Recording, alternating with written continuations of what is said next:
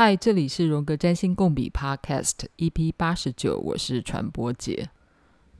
我最喜欢的占星师之一利兹·格林呢，其实不只是一个占星师，他同时也是一个荣格派的心理分析师。今天我要来念一本他跟另外一位塔罗师一起写的一本书，叫做《那些神话教会我的人生》。这本书只谈神话，没有谈任何星座跟行星。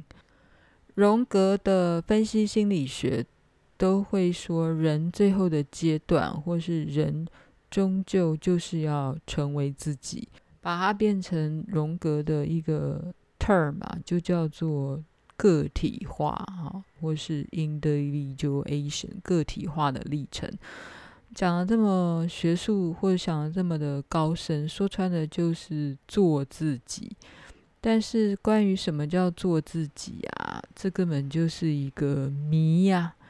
因为我们已经说过了，整张星盘里面的每一颗行星的互动，每一个样态都是你自己。那你如何在每天的生活里面这么复杂的？内心小心思的各种缠斗中，还要做自己呢？其实我们在阅读神话故事的时候呢，你就会发现，那整个故事里面的所有的角色都可能是自己。当然，我们会希望我们是那个神话或是童话故事里面的男主角或女主角。我记得我可能过去。在某些集数里面也谈过关于我们怎么去看一个神话故事或童话故事。那个故事里面的每一个角色，可能都是我们内心的某一种小声音啊，就如同它有可能就是你星盘上的火星、星盘上的金星、冥王星、天王星、海王星或太阳、月亮。嗯，所以其实每一天，你内心的小行星们、小角色们，都给你出了很多难题。至于哪一个行星或是哪一个星座才是你的总指挥官呢？不知道，可能都是，或者是你有的时候会觉得，嗯，我今天特别想来研究我的金星，研究我的火星。那那个当下，有可能你的火星或或者是金星，就会是你今天想要探索你整个心路历程的指挥官。所以，成为一个独立的个体啊，嗯，它的要素并不单一。一个人的心理动力里面非常的复杂。占星可能就会相信，嗯，我们的内心里面有十个。行星哈，包括太阳、月亮，虽然他们不叫行星了哈，一个是恒星啊，一个是卫星，其他是九大行星。然后，哦，当然我们在中心啊，地球当然也是一个行星。那如果你你要用的是弗洛伊德的心理地图的话，那你可能内心里面就有本我、原我、超我。那如果你用荣格的心理地图的话，你当然会有一个 ego 小我。还有一个 self 大我，然后你有一个个人潜意识，也有一个集体潜意识在运作着你的心灵。关于你的内心这些元素的如何交织、如何运作，我相信，嗯，已经听过我这个 podcast 的朋友们应该也不会不熟悉了。简单的来讲，当你肚子很饿的时候，很简单，你一定是火星跟金星或月亮在交斗，在交缠。就是你很饿的时候，你就是想要去掠夺食物啊，然后吃进去的时候，你就会去欣赏那个食物的美味，这是金星啊。然后当你嗯、吃完很爽，然后感受安全感、舒服的时候，可能就是那个月亮啊。这样子应该不难想象。在不同的时刻，我们的那张星盘里，或是我们心灵地图的那些，不管是本我、原我还是超我，都会交互的出来运作、对话或者是打架。有时候你吃相太难看的时候，你的超我就会出现啦，因为你在一群人里面要分食，这时候你就要顾及道德感啊，或顾及你的形象，这时候超我的那个功能可能会出现啊，或者是那些嗯星座或行星的成熟性的那个功能就会被展现出来，譬如说老板请披萨。那你可能不会跑第一个吧？你可能心情会说让别人先选，然后你即便肚子很饿，你的那个嗯吃相比较好看的那个功能，也许是所谓的成熟功能，就会跑出来，让大家先选先吃，然后你会最后一个拿，即便你这时候肚子很饿。所以在弗洛伊德在心理的分类里面，还有假我跟真我啊，假我就是那个。要拿出来面对社会的那个假我，或嗯，荣格说的 persona，就是你面对某一个场合，你的人格面具会搬出来应付一下那个场合，但你也不会亏待你的真正的原我意得的那个需求啊，你肯定还是会想要喂饱你的肚子啊，即便你可能是私底下躲起来吃，或用任何的形式满足你本来想要有的欲望。但如果你压抑到某一些欲望都不能展现的话，你有可能就生病啦。好啦，这些事情我可能之前的集数或多或少都说了一点。回到这本书，我来念一下：所有的人心中都有一股神秘的冲动，想要成为我们自己。成为我们自己的方式呢，就是透过各式各样的磨难了。那磨难从哪里来呢？从你的原生家庭来，从你的亲密关系来，从你的群体生活来。在我们历经各式各样的人际关系的磨难之后，我们偶尔或我们经常还是会告诉自己说：“我需要 me time，我需要做自己，我需要我自己的自主性。”一个人说要活出自己的自主性，你知道有多难吗？就是，难道你一定要有一种能力叫做自我反省？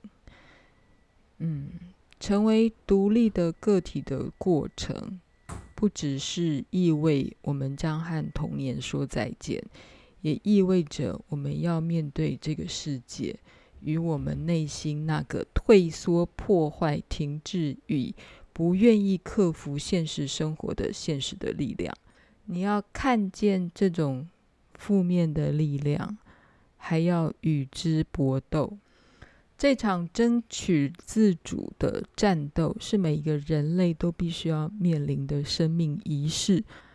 我今天来念一段，嗯，这本书里面谈到一个，嗯，北欧的神话故事。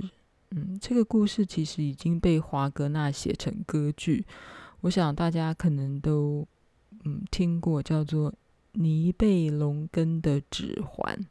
这个故事的男主角叫做齐格飞，齐格飞是齐格蒙跟他的姐妹齐格德林，好，这是一对双胞胎的姐妹，乱伦之下产生的孩子。尽管这对兄妹的结局非常的悲惨，齐格蒙仍然留下一把厉害且美丽的宝剑给他未曾谋面的儿子齐格飞。这把剑已经断了啦，如果可以修复呢，他便能所向披靡。齐格飞变孤儿之后呢，就被尼布龙根族的矮人，一个叫做迷妹的人抚养长大。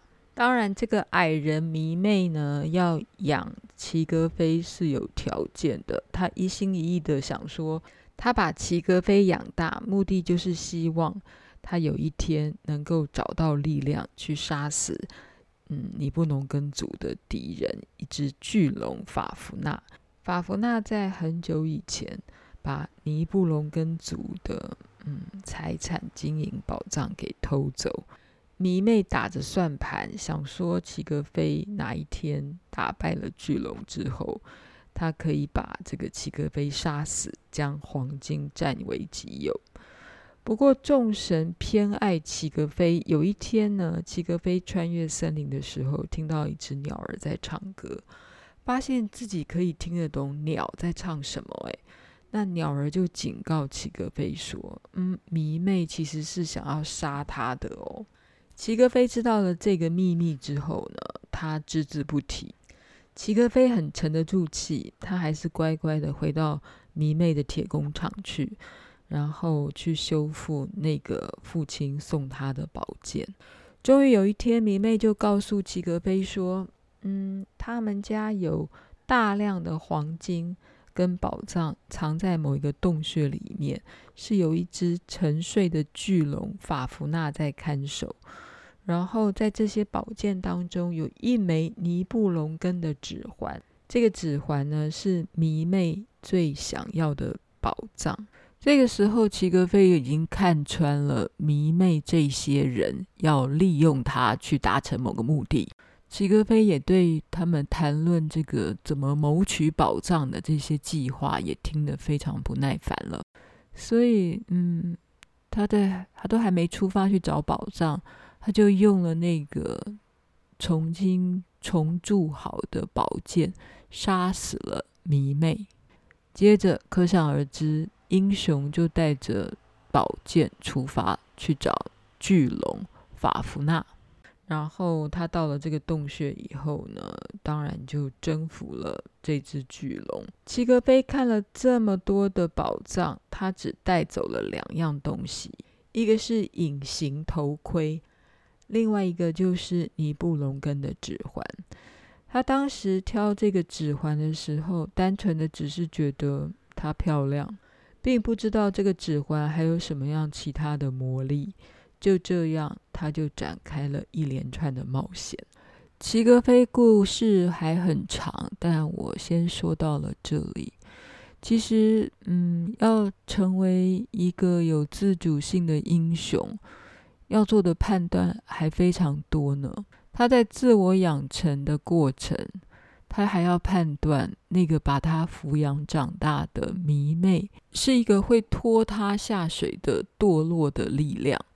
当然，他要能够辨识这个力量，那是因为他还要听得懂属于很原始大自然里面的一个直觉的讯息。他得听懂鸟儿传递的讯息啊，告诉他。迷妹是坏人，然后你要沉得住气去锻炼你的能力。你要知道，你最重要的一个精髓就是父亲送你的那一把已经断掉的剑，你要把它给重新打造出来，把它给淬炼出来，你才会有力量来对抗负面的邪恶的力量。所以，成为一个自主的人。或找到自己的真正的方向，关卡真的很多。你可以把那些阻挡你成为自己的力量，看成是你内心的邪恶的声音，它也有可能是你外在世界的某一些角色。但你从里到外，你都能够分辨清楚。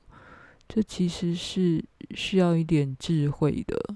有时候也需要运气。另外，你可能也要跟自己的灵魂，或是大自然、自己的底蕴做一点连接。那只森林里面的鸟传递的讯息，你有可能没有接到，你知道吗？或你根本不懂它在讲什么。当然，你的直觉力有时候是错的，你根本不知道什么是必须要接收的直觉力，或什么才是真正来自大自然的声音。然后也需要沉静下来看一看，你到底内心要什么东西。而且事实上，你很容易搞不清楚那一股动力到底是正面还是负面的。齐格飞的故事啊，嗯，可能也有一个重点：每一个能够活出自我或是展现自主性的英雄啊。可能都要打败哦，或判断出拉自己下水的力量。有的时候可能是那种恶意、卑鄙的恶意；也有的时候可能是自己的嫉妒心。它有可能在你的内心中，也有可能在你的环境中，在你的学校中，在你的职场里面。也许就是有那种要拉你下水的力量，但你要远离它，或甚至于出于自卫，你必须要逃跑，甚至于要摆脱它，或是消灭它。我说的可能是你内心里面的贪婪、邪恶的念头，当然也有可能展现在你现实的社会上、你的职场里、学校里面的一种把你拖下水的一个人事物。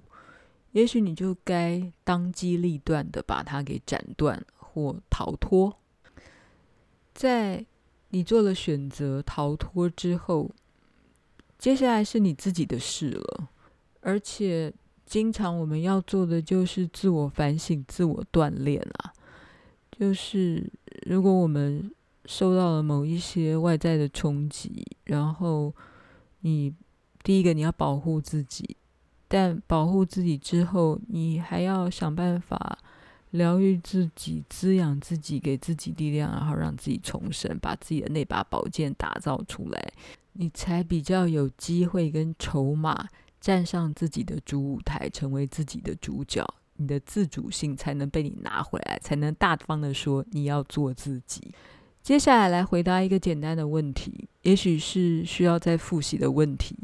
一张星盘到底可不可以看出这个人是聪明的还是笨的？是好人还是坏人？是胖的还是瘦的？好啦，直接告诉你答案就是不行。我已经说过很多次了嘛，就每一颗行星或是每一个星座都有它的正面表列跟负面表列，或者你也可以说是这个星座或是这个行星它的。幼稚展现跟成熟展现，我们来从头复习一下母羊座火星的滋味。中性的关键字就是行动力。母羊座的幼稚呢，叫做侵略性；成熟的表现就是主动性，有倡议性 （initiative）。金牛座的滋味或是金星的滋味。中性的展现叫做务实性，那负面的呢，就是固执，正面的话就是非常忠诚的。双子座的中性展现叫做开放性，非常的 open-minded。那负面的呢，就叫做散漫、乱七八糟。那正面的话就叫做多元性。巨蟹座的中性的形容词就是，嗯，非常情绪的。那如果是负面的展现，就是非常黏腻、依赖。正面的表现呢，它会是温暖的，然后有安全感的。狮子座呢，就是自我展现的一颗星座。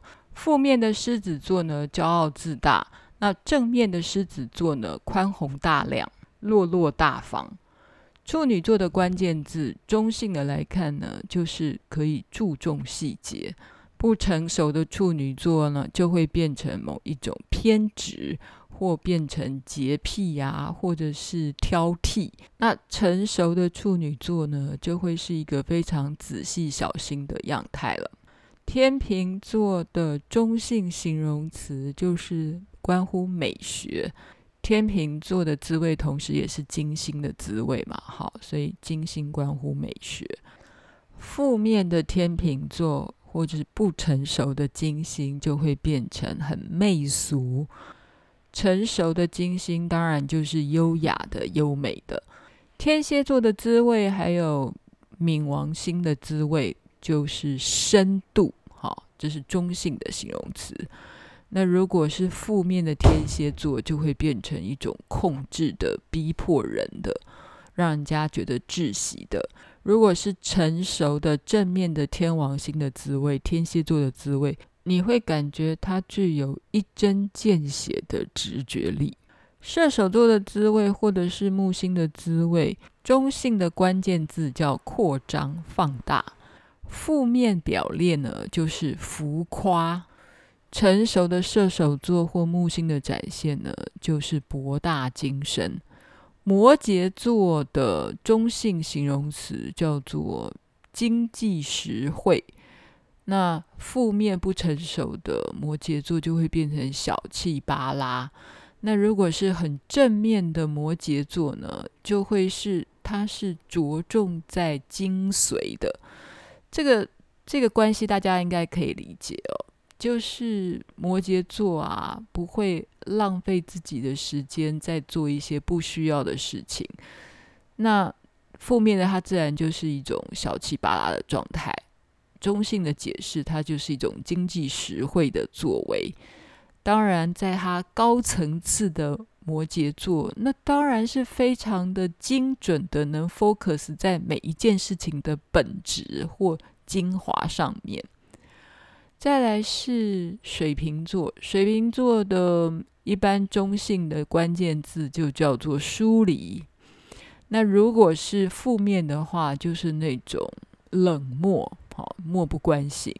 那如果是正面的水瓶座，同时我们在讲的是天王星的滋味，它就会是一种超脱、超然的洞见。最后就是来复习双鱼座了，海王星的滋味。那它的中性的形容词就是消融在没有界限的大海里面。负面表列的双鱼座就脑雾啊，搞不清楚状况啊，混乱乱七八糟。那如果是正面的双鱼座的滋味，成熟的双鱼座。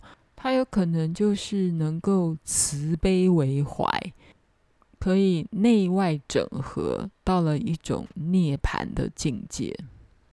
好吧，我们今天后半段又做了一个，嗯，关于你到底要活出什么样的自己的总整理跟简单的复习了。好，嗯，有时候什么事情把它简化之后。嗯，大方向你可以抓到，但是事实上太简化的东西会抹煞了事物的真相，哈。但有时候简化似乎也是一种必要的，哦，在学习的历程里面，它就是简洁的告诉你一个大方向。好喽，我们今天先说到这里。批评指教，请你上传播姐实验室的脸书。嗯，我回的比较慢，但我一定会回。也欢迎大家，嗯，在 Apple Podcast 上面继续支持我，给我五颗星。任何的批评指教也欢迎留言，我一样会在节目上回你。最近也收到新的，嗯，听友们的回馈。一位新的听友黄同学说，听了我的 Podcast。引发他的姨母笑，嗯，这个留言真好，我收下了。好了，谢谢大家，我们下次见，拜拜。